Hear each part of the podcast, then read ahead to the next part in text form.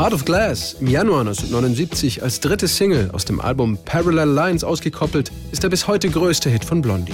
Mit seinem bei den alten Fans umstrittenen Mix aus Rock- und Disco-Sounds katapultierte er die New Wave Band aus der Punk-Szene um den legendären New Yorker Club CBGBs in den erfolgreichen Mainstream-Pop der 80er Jahre. Dabei klang Heart of Glass zu Beginn noch ganz anders.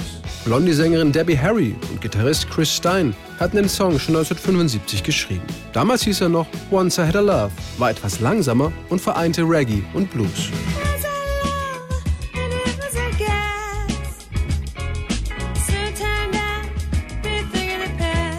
Ursprünglich war Once I Had a Love auch gar nicht für das neue Blondie-Album Parallel Lines vorgesehen, erinnerte sich Debbie Harry. Das ergab sich ihr zufällig im Gespräch mit ihrem britisch-australischen Produzenten Mike Chapman. Wir haben ihm alle unsere Songs vorgespielt und da fragte er, habt ihr noch mehr? Chris und ich zogen dann dieses alte Lied aus der Schublade, das wir irgendwie nie richtig fertig hinbekommen hatten. Und das war Heart of Glass. Mike Chapman mochte den Song und hatte die Idee, Heart of Glass in einer Disco-Version aufzunehmen. Dazu nutzte er die neueste Studiotechnik und verbrachte Stunden damit, die einzelnen Puzzleteile zusammenzufügen. Doch zuvor musste er noch die Musiker von Blondie überzeugen.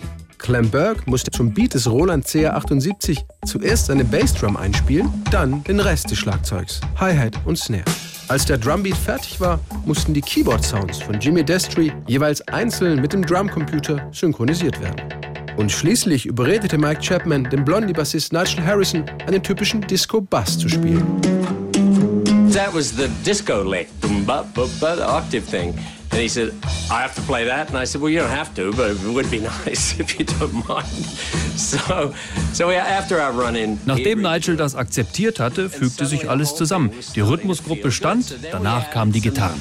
Guitars. Now that was the hook in the song. We were all fighting. Wir haben die ganze Zeit miteinander gekämpft, aber ich habe immer gesagt, bleib bei der Sache, wir schaffen das. Und plötzlich waren alle Einzelteile an ihrem Platz. Die Gitarre bringt alles zum Schwingen, die Drums klingen toll, jetzt fehlte nur noch Debbie Harrys Stimme. And then all we needed was Debbie to come in and sing. I didn't realize that Debbie was actually going sing this in this head voice. Ich hatte zuerst gar nicht realisiert, dass Debbie in ihrer Kopfstimme sang. Und das klang auf einmal wie ein verträumtes Schlaflied. So cool. Wow, that's so cool. Für eine Wave-Rock-Band war dieser Disco-Sound mehr als gewagt. Als Blondie schließlich das Album Parallel Lines veröffentlichten, gab es die entsprechenden Reaktionen, erzählt Keyboarder Jimmy Destry.